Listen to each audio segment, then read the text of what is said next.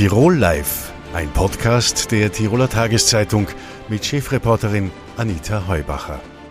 Herzlich willkommen bei Tirol Live, dem neuen Fernsehformat der Tiroler Tageszeitung. Am Montag, Mittwoch und Freitag gibt's Tirol Live. Nachsehen und nachhören via Podcast können Sie Tirol Live immer auf tt.com. Es ist Herbst und äh, die Universitäten beginnen ihren Betrieb wieder, wieder unter dem Vorzeichen von Corona, doch etwas anders als im letzten Jahr. Bei mir zu Gast ist Bernhard Fügenschuh, der Vizerektor der Stammuniversität der Leopold-Franzens-Universität hier in Innsbruck. Herzlich willkommen, Herr Vizerektor. Grüß Gott, danke für die Einladung.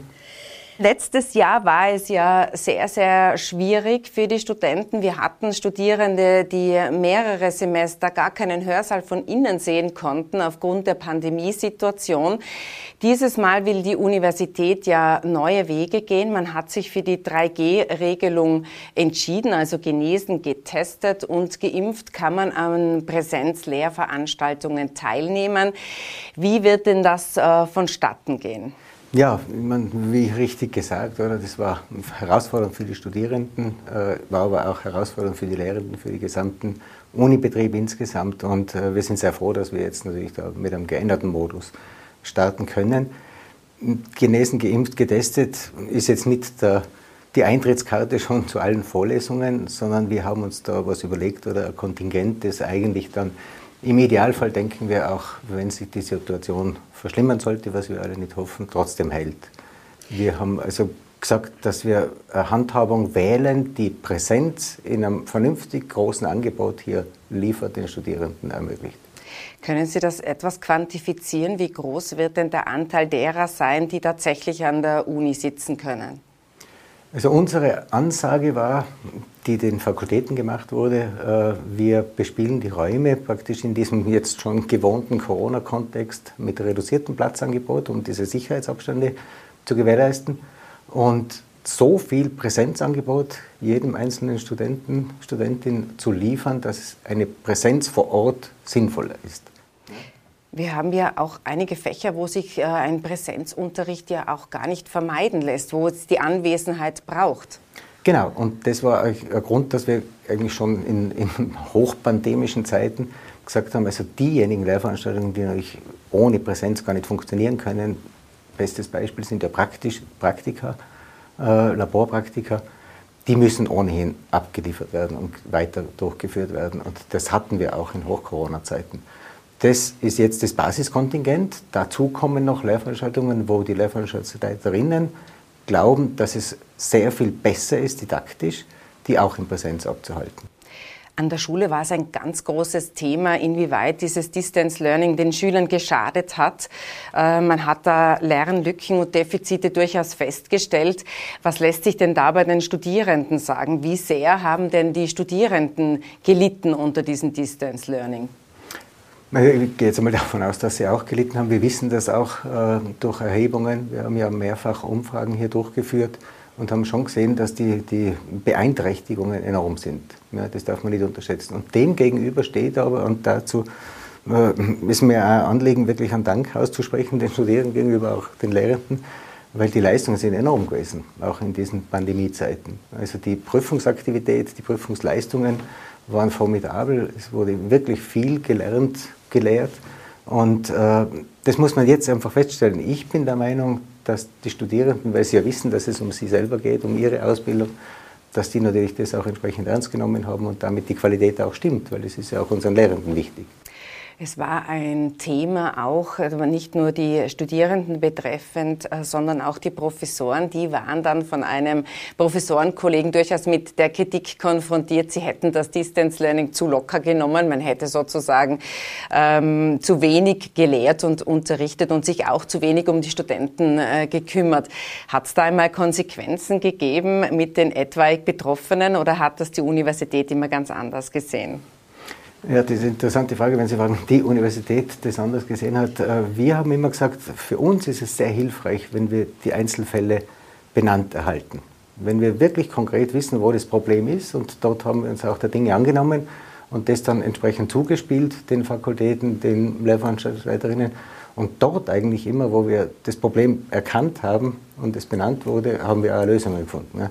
Was jetzt sonst noch alles an Problemen da in dieser großen Dimension verortet war, das ist uns nicht im Vollausbau natürlich kenntlich. Wie viele Professoren hat es da getroffen, die sozusagen ermahnt worden sind, sich da mehr um die Studierenden zu kümmern? Das war am, Schluss dann eine Handvoll. Ja, also das ist dann schon überschaubar, weil ich eben sagen muss, das ist ja wieder das Schöne gewesen, oder? Dass es natürlich die, die Frühbucherinnen gegeben hat, gewissermaßen in dem Corona-Kontext, Digital-Kontext, die das sofort gemacht haben, weil sie es auch schon gekannt haben, vorab.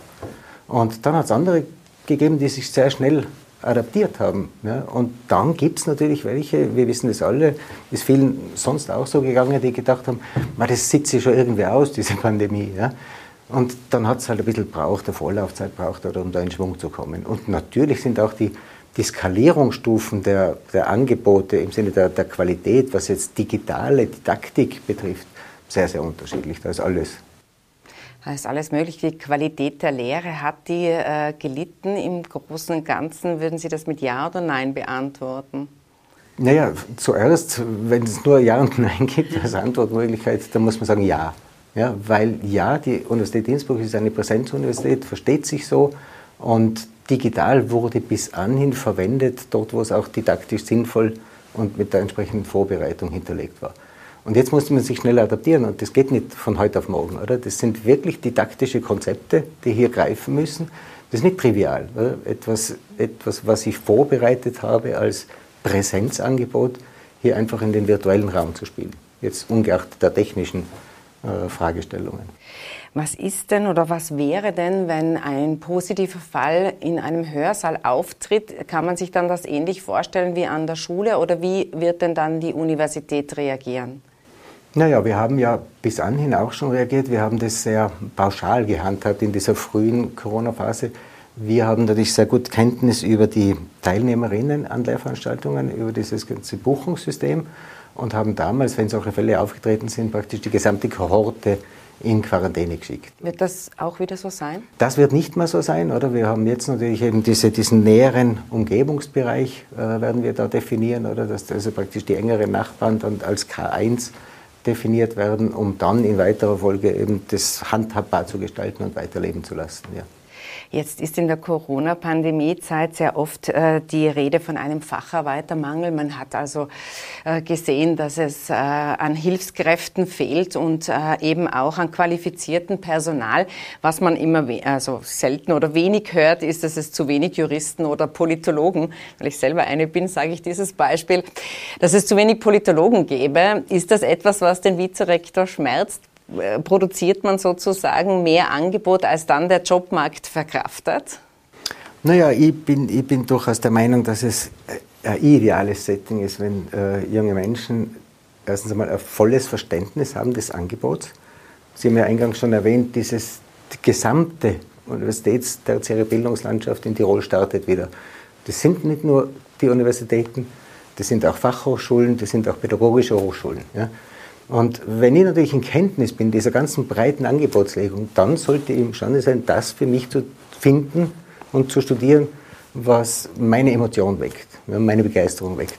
Und ich bin immer noch der Meinung, es gibt kein Überproduzieren von gewissen Fächergruppen, weil mit einer hohen Emotionalisierung, mit einer Begeisterung für sein Fach, findet man auch andere Jobs, die vielleicht nicht a priori am Radar sind. Weil mit einem Politologiestudium wird man nicht Politikerin. Ja, man könnte es man, werden. Ja, es ist nicht ausgeschlossen, aber ich darf auch als Geologe, das ist jetzt mein Fach, ich dürfte auch als Geologe Politiker werden. Ja? Also das ist viel, viel breiter. Es geht eigentlich darum hier, und das ist jetzt ein typisches Thema für mich persönlich, was universitäre Ausbildung betrifft, es geht hier um eine, um eine Kompetenz, nämlich Probleme auf einen hohen Qualitätsstandard zu lösen. Welche Probleme das sind? Ja, natürlich habe ich dann mein Fach gelernt und zuerst kann ich mit Steinen umgehen, ich als Geologe. Ja. Aber diese Kompetenz ist auch irgendwo anders anwendbar, zum Beispiel in meiner Funktion als Vizerektor. Wunderbar, dann wünsche ich Ihnen und der Universität, dass es äh, höchst äh, lange, möglichst lange einen Präsenzunterricht gibt und ich danke Ihnen für den Besuch im Studio. Herzlichen Dank. Sehr gerne und ich freue mich auf alle Studierenden und die Präsenz. Danke. danke. Unser nächster Gast ist Reinhard Fellner. Er ist mein Kollege in der Tiroler Tageszeitung und leitet dort das Gerichtsressort. Hallo Reinhard. Hallo Anita. Am Montag ist der Prozess gegen Richard Seber gestartet, den du für uns mitverfolgst. Richard Seber ist der ehemalige ÖVP-EU-Abgeordnete und er hat auch das Tirol-Büro in äh, Brüssel geleitet. Das ist also ein äh, spektakulärer Prozess aus mehreren Gründen. Ähm, es wird ihm schwerer Betrug vorgeworfen. Vielleicht magst du das noch einmal äh, rekapitulieren und sagen, was ihm genau vorgeworfen wird. Ja, beiden Angeklagten, Dr. Seber und seinem rumänischen Bekannten, wird vorgeworfen, dass sie über Scheinabrechnungen zu Beratungsleistungen das Europäische Parlament getäuscht haben. Die Staatsanwaltschaft meint nämlich, dass solche Beratungen überhaupt nie stattgefunden haben und sieht äh, für die Jahre 2006 bis 2010 einen Schaden von 409.000 Euro. 409.000 Euro, das ist kein Klacks. Und äh, wo war meine Leistung? Das ist ein Satz, der uns äh, durchaus bekannt vorkommt. Aber äh, Richard Seber hat sich dennoch äh, für nicht schuldig bekannt. Was ist seine Verteidigungslinie und was sagt denn die Staatsanwaltschaft? Die Staatsanwaltschaft weist darauf hin, dass es sich bei Seber und seinem Bekannten um langjährige Weggefährten handelt und ähm, moniert vor allem, dass es keinerlei Belege oder Dokumente für die Beratungsleistungen doch über vier Jahre gibt. Jetzt ist es ja so, dass die ersten Vorwürfe gegen Richard Seber bereits 2013 äh, virulent geworden sind. Jetzt haben wir 2021, also etliche Jahre dazwischen. Warum braucht das acht Jahre, bis äh, der Angeklagte dann tatsächlich auf der Anklagebank sitzt? Ursprünglich äh, gründen die Vorwürfe aus anonymen Anzeigen, äh, die zuerst an das Europäische Parlament herangetragen worden sind. Äh, die Vorwürfe wurden insgesamt zweifach geprüft, auch über die Betrugsbehörde der EU und ähm, äh, konnten nicht nachvollzogen werden. Die Betrugsbehörde der EU äh, sah äh, sogar nicht einmal einen Anfangsverdacht. Man muss jedoch eines auch festhalten, äh, die gesetzliche Regelung war damals recht schwammig. Äh, es äh, gab keinerlei Verpflichtung, Belege aufzubewahren. Und bis 2009 wäre es sogar möglich gewesen, seinen Ehepartner als Berater anzustellen. Das klingt recht praktisch. Da wandert sozusagen im Familienhaushalt das Geld von der linken in die rechte Hosentasche. Ähm, das war also sehr schwammig äh, sozusagen geregelt. Jetzt ist es äh, genauer geregelt. Und äh, was auffällt, ist ja auch noch, eine Parallele, zumindest äh, dem Laien als Beobachter. Wir hatten schon einmal einen Prozess gegen einen ÖVP-EU-Abgeordneten und ehemaligen Innenminister, sogar Ernst Strasser. Er stand ja wegen Korruption und Bestechlichkeit vor Gericht, wurde dann auch äh, verurteilt. Gibt es Parallelen zwischen diesen und dem jetzigen Seber-Prozess oder würdest du diese Parallele nicht sehen? Es gibt vielleicht zwei Parallelen. Sie stammen aus derselben Fraktion und der Strafrahmen beträgt ein bis zehn Jahre. Äh, Im ersteren Fall handelt es sich äh, allerdings um eine klassische Bestechlichkeit, die ja auch festgestellt worden ist. Da wollte Strasser gegen Geld Gesetze äh, mitbestimmen. Äh, und in diesem Fall äh, ist es so, dass ein Betrug äh, angeklagt ist weil man ein System über Scheinrechnungen täuschen wollte. Jetzt ist äh, sozusagen diese Woche der Auftakt im Prozess über die Bühne gegangen. Wie lange wird denn der Prozess noch dauern und ähm, vor allem mit welchem Urteil rechnest du? Äh, beim Prozessauftakt äh, haben sich ja alle zwei Angeklagten für nicht schuldig bekannt und haben recht wortreich ähm, dann ausgeführt, wie ihr Beratungssystem damals abgelaufen ist. Und das war nach ihren Schilderungen äh, ganz wenig formal und hat äh, nach Spontanität verlangt. Äh, jetzt wird es darauf ankommen, auf den zweiten Prozesstag am 20. Oktober, da sind nämlich alle Zeugen geladen. Und die Schöffen, also auch Laienrichter, werden sich dann einen Eindruck davon machen, was die Zeugen sagen und äh, wie wahrscheinlich äh, das für sie ist, ob da tatsächlich Beratungsleistungen äh, durchgeführt worden sind oder eher nicht. Und was heißt das dann bei schwerem Betrug? Das heißt, also es kann der Freispruch sein, es kann die Haftstrafe sein und es kann auch dann in späterer Folge die Fußfessel sein, oder? Es gibt eigentlich nur zwei Möglichkeiten. Kommen, kommen die Schöffen äh, zu der Erkenntnis, dass in irgendeiner Weise den Rechnungen auch Beratungsleistungen gegenübergestanden sind, muss dies im Zweifel zu einem Freispruch führen. Äh, ist es gegenteilig, äh, ist der Strafrahmen doch ein bis zehn Jahre Haft und der gewichtigste Milderungsgrund, nämlich das Geständnis, äh, fällt in dem Fall weg. Also wäre äh, natürlich schon mit einer empfindlichen Haftstrafe wahrscheinlich zu rechnen wobei die Fußfessel ja, wie bekannt ist, erst im letzten Jahr der Haftstrafe angetreten werden kann. Der Prozess hat ja für sehr viel Aufsehen gesorgt, weil es eben ein Prominenter ist und ein ehemaliger Politiker, der da vor Gericht steht. Ähm, wie ist denn da deine Einschätzung? Ähm, hat es der Politik geschadet oder schadet so ein Prozess der Politik? Ich glaube nicht, dass so etwas der Politik schadet. Es ist ja ein Einzelvorwurf, wo jemand angeklagt ist, äh, das System äh, äh, zu überlisten. Auf der anderen Seite zeigt es aber ganz klar, dass europaweit offenbar das Rechtssystem funktioniert. Lieber Reini Fellner, danke für den Besuch im Studio und wir sehen uns dann später in der Redaktion wieder. Danke Herzlichen dir. Dank. Mein nächster Gast ist ein Norweger, der sehr gut Deutsch spricht, weil er schon lange in Deutschland äh, lebt und heute in Tirol ist, weil er dort auf Einladung des Adlerforums vor Unternehmern sprechen wird. Davor ist aber noch bei uns zu Gast im Studio. Herzlich willkommen, Anders Inset. Vielen Dank. Du bezeichnest dich äh, selbst als ehemaligen Hardcore-Kapitalisten und jetzt als Wirtschaftsphilosophen, hast Bücher geschrieben, die auch auf der Bestsellerliste des Spiegel gelandet sind. Was ist denn eigentlich deiner Meinung nach ein Wirtschaftsphilosoph? Ja, so wie ich es definiere, halt die Verbindung zwischen der Philosophie und äh, der Wirtschaft. Ich bin ja ähm, ehemaliger Hardcore-Kapitalist, Unternehmer. Ich habe in Firmen investiert. Ich habe Höhen und Tiefen des Unternehmertums erlebt und auch große Konzerne beraten. Es hat mir nichts gegeben. Ich hatte die Passion für die philosophische Kontemplation, die Interesse und die Neugierde, die Welt zu verstehen. Und ähm, ich kam zu dem Entschluss, dass die Wirtschaft heute Philosophie benötigt und ich habe die beiden Sachen miteinander verbunden und so meine Reise angetreten, als ich damals meine Firma verkauft habe. Jetzt ist es so, dass du einen sehr großen ähm, Augen, ein sehr großes Augenmerk auf eine sehr nachhaltige Wirtschaft legst und auch sagst, die Zeit des ewigen Konsumierens sei vorbei. Diese Philosophie ist natürlich nicht für jedermann leicht mitzutragen. Siehst du schon Ansätze, dass äh, das auch ankommt bei den Konsumenten?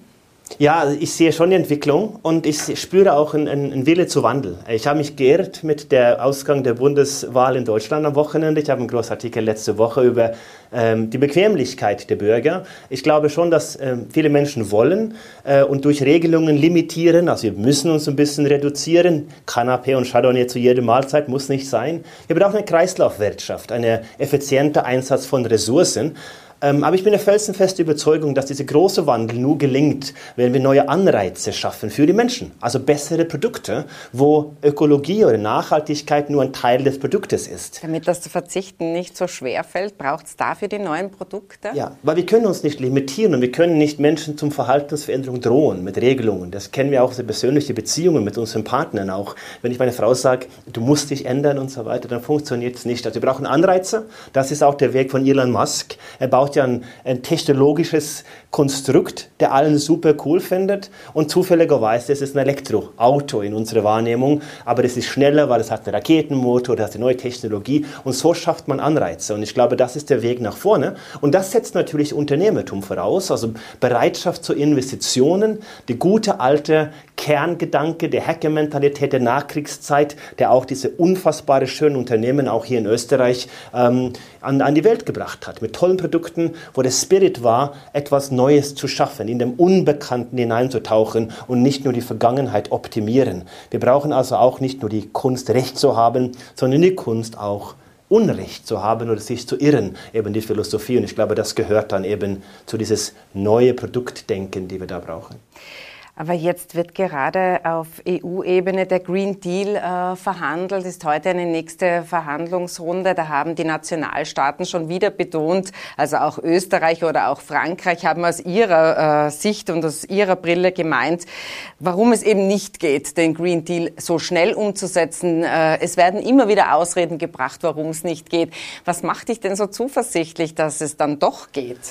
Na gut, ich, ich wähle den Optimismus. Ich glaube an das Gute in Menschen und wir brauchen nicht diese Ökohysterie. Das ist auch gut, das ist tolle Geschichten, tolle Leistungen, da passiert auch was. Wir brauchen einen öko-utopischen Gedanken, dass das auch funktionieren kann. Ich bin nicht derjenige, der letzten Endes entscheidet, ob das jetzt Atomenergie sein soll oder nicht. Aber die Durchbrüche in der Kernfusion aus MIT vor der vergangenen Woche zeigt natürlich, was unfassbares Potenzial steckt in diese durchaus sichere Technologie. Das ist nicht vergleichbar wie damals mit den ganzen Unfällen, die wir hatten.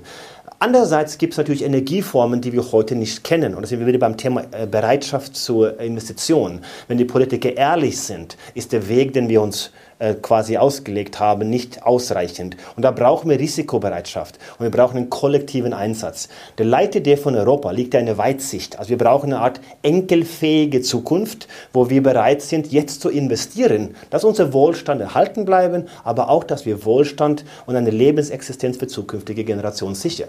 Und das ist natürlich schwer in der Politik, weil wir da in kurze Zyklen, vier Jahre denken und nicht in der Dekaden und diese Veränderungen braucht halt längere Zeit. Das heißt, es ist schwierig, aus der Politik alleine das Vernünftige zu tun und deswegen brauchen wir Druck aus der Wirtschaft. Wir brauchen die tollen Unternehmerinnen und Unternehmer und auch in Österreich gibt es ja tolle Unternehmer im Bereich der Energieeffizienz, die auch sehr ökologisch unterwegs sind. Also es gibt die Chancen, aber wir brauchen den Druck aus der Wirtschaft und das Glauben in ein gemeinsames, starkes Europa. Das, glaube ich, ist wichtig, damit wir das auch hinbekommen.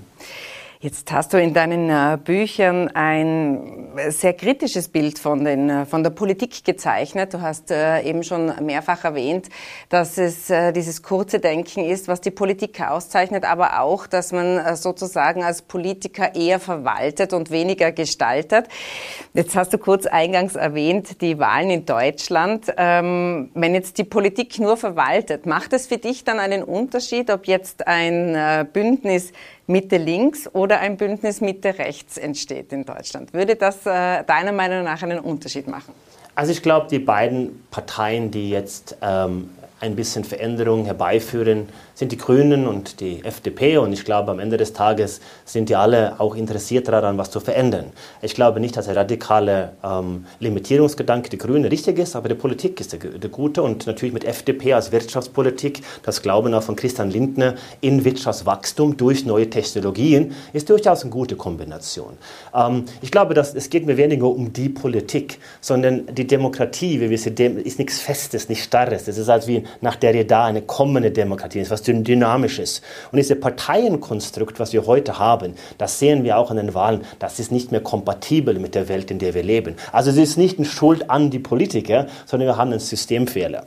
Und jetzt ist es so, dass wir brauchen mehr Stabilität und dafür ist Bewahren und Verwalten gut. Ja, die Politik zieht nach, wenn der Druck groß genug wird. Wir sind kreativ in Besteuerung, aber wir brauchen auch mehr Chaos, also mehr zerstörerische Kreation. Und da ist die Wirtschaft wahrscheinlich der richtige Weg, ähm, bis wir irgendwann mal ein Partei parteiunabhängigen Kanzlerin oder Kanzler haben, vermutlich früher als wir glauben, äh, ich denke in 12 bis, bis 16 Jahre ist es soweit, dass wir Menschen wählen, die für etwas stehen und nicht nur gegen etwas arbeiten. Und das war jetzt die Bundestagswahl. Das hatte so etwas wie Mikado, der Erste, der sich bewegt, verliert. Und der stille Scholz, der im Endeffekt wenig oder nichts getan hat, der war dann der Profiteur am Ende, während die andere durch den ganzen Bärbox oder halt durch den Gummistiefel Laschet Lachen vom Kamera haben natürlich dann gelitten, weil keine heute mehr sich trauen, für etwas zu stehen. Und ich glaube, das muss sich ändern. Wir müssen uns trauen, für ähm, Ideen und Gedanken zu stehen das Ende der Parteipolitik, das äh, bist ja nicht du der Einzige, der das sieht. Das äh, wird durchaus schon durchdacht, ob sozusagen das äh, System heute überhaupt noch passend für unsere Lebenswelten ist. Aber jetzt hast du ein Chaos angesprochen, das es braucht. Das klingt irgendwie bedrohlich. Ist es ein bedrohliches Chaos? Nein, ich glaube nicht. Also ich glaube, dass diese zerstörerische ist ein bisschen kindlicher. Also wir haben so eine pubertäre Gesellschaft, die eine erwachsene Gesellschaft nachahmt.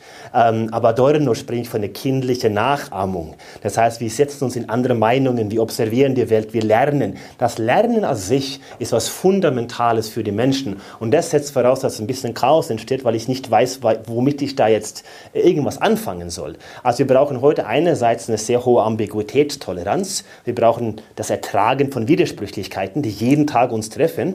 Aber wir brauchen auch eine Annahme und Akzeptanz für das Unbekannte. Das heißt, wir müssen uns trauen, in diese äh, vermeintliche Chaos hineinzutauchen. Wir leben in einer Gleichzeitigkeitsgesellschaft, die nicht entweder oder ist, sondern sowohl als auch. Und das infizierte Denken, das Buch ist ja eigentlich eine Liebeserklärung an das Leben. Das ist ein positiver Ansatz, wie wir mit diesen Themen jetzt klarkommen. Und das ist natürlich eine, äh, alles andere als eine, als eine Bedrohung oder ein Negativ. Ich habe eine Beobachtung von den Metathemen, die ich alle in dieser Kategorie der Endlichkeit sehe. Wir brauchen eine unendliche Sichtweise und da brauchen wir einen positiven Lebensentwurf, wie wir Menschen damit klarkommen. Und das ist eigentlich das Buch Das infizierte Denken, also eine sehr starke philosophische Ausrichtung, also wie gesagt eine Liebeserklärung an das Leben. Eine Liebeserklärung an das Leben, die aber durchaus kritische Passagen auch hat. Du sprichst äh, in deinem Buch über Bildung und äh, kritisierst sehr stark das Bildungssystem, also in Deutschland. Es ist aber auch das österreichische Bildungssystem nicht sehr unähnlich. Also die, das kann man durchaus vergleichen. Es ist sehr starr, es hat sich wenig getan. Also die Bildungspolitik in ganz groben Zügen hat sich sozusagen über Jahrzehnte schleppt äh, sich das Thema dahin.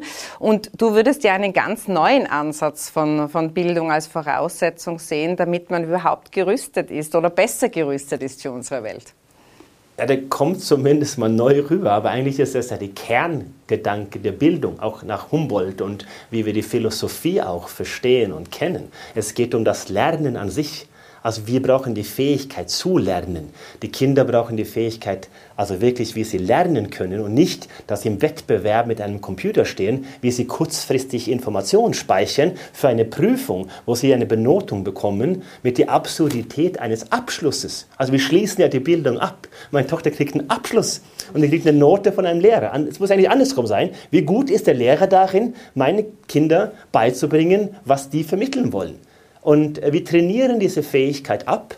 Meine fünfjährige Tochter letztens ging zur Rolltreppe und hat einen roten Knopf gesehen, läuft dorthin und sagt, was macht dieser Knopf?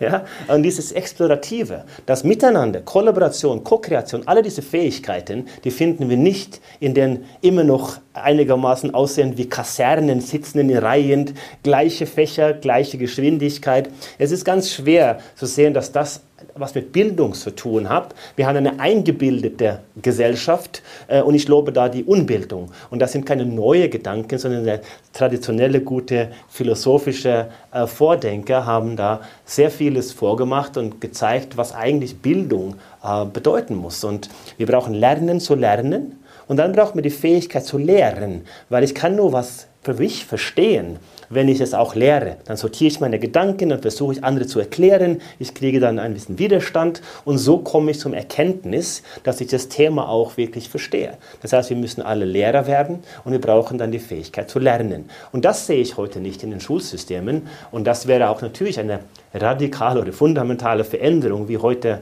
äh, die Bildungseinrichtungen sind. Aber ich glaube, das ist eigentlich der Ursprungsgedanke für das Lernen an sich, was wiederum für uns Menschen was Existenzielles ist. Wenn wir nur so als Durchläuferhitze der Technologie funktionieren, dann sind wir irgendwann mal sowieso philosophische Zombies. Ja? Die Lichter sind an, aber es ist niemand mehr zu Hause. Und das wollen wir nicht. Und ich glaube, da ist das Lernen für uns auch was fundamental Wichtiges.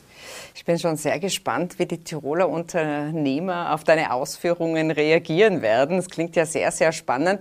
Ich möchte vielleicht noch erklären, warum wir per Du waren, weil das ja sehr unüblich ist eigentlich im, im Fernsehstudio. Ähm, wir kennen uns auch nicht äh, gut. Wir haben uns eben erst kennengelernt, aber es ist dir ein Anliegen, dass du mit Leuten per Du bist. Vielleicht magst du erklären, warum? Ja, ich verstehe den Sie-Form nicht. Wir hatten das in, in, in Skandinavien auch vor 250 Jahren aber wir haben es abgeschafft und alle möglichen Zuordnungen, also die Menschen zu klassifizieren, für mich ist ein Mensch ein Mensch. Wir sind auf Augenhöhe, wir sprechen auf Augenhöhe, ob es mit meinen Kindern sind oder egal in welcher Rolle. In dem Moment, wo ich fange an zu kategorisieren, spalte ich die Gesellschaft. Und eine Welt, in der wir heute, wo wir immer die Kulturen vermischen sich, die Sprachen vermischen sich, wir konsumieren das Gleiche und dennoch sind wir gespaltener als je zuvor. Das heißt, wir haben die Digitalität in unser Leben adaptiert, das Binäre, 0-1, schwarz-weiß, deine Meinung, meine Meinung. Und ich glaube, dass das Sie-Form, also eine Kategorisierung, eine Distanzierung, eine Einordnung in eine ähm, Art äh, ja, vielleicht ein hierarchisches Denken. Das passt in meine Vorstellung, von wie Menschen miteinander umgehen, nicht. Wenn ich eine Distanz haben will, mache ich das auf eher einer energetischen Ebene. Wenn ich jemanden nicht mag, dann gehe ich trotzdem respektvoll mit dem um. Da brauche ich keine Sprache oder keine Eingliederung, wo ich mir Gedanken machen muss. Wann wechsle ich von Sie auf Du und Tages-Du und was ich alles noch erlebt habe? Ja? Ähm, das ist für mich nicht existent und das ist seitdem ich in Deutschland bin so äh, und das spielt keine Rolle für mich. Ähm, es ist natürlich natürlich klar äh, aus dem Könighaus kommenden Land, äh, dass man da bei, bei Königinnen und Könige und, und, Prinzen und Prinzessinnen und was wir da alles haben, äh, dann denkt man sich schon ein bisschen manchmal, wie kommt denn das? Aber man wird äh, immer überrascht, wie gerne die Menschen einfach auf eine sehr authentische und ähm, würde sagen, auf Augenhöhe sprechen wollen. Und das gehört zu meiner Grundphilosophie. Deswegen die Antwort ist einfach, ich verstehe den Sie-Form nicht. ich ich habe es sehr angenehm äh, gefunden und es ist ja tatsächlich so, dass es gleich eine andere Ebene ist. In diesem Sinne wünsche ich dir schöne Tage noch in Innsbruck und Tirol, falls du übers Wochenende bleibst oder ein paar Tage zumindest hast. Vielen Dank für den Besuch ins Studio und äh, lass uns wissen, wie die Tiroler Unternehmer reagieren. Sehr gerne. Vielen lieben Dank. Tirol Live, ein Podcast der Tiroler Tageszeitung. Das Video dazu sehen Sie auf tt.com.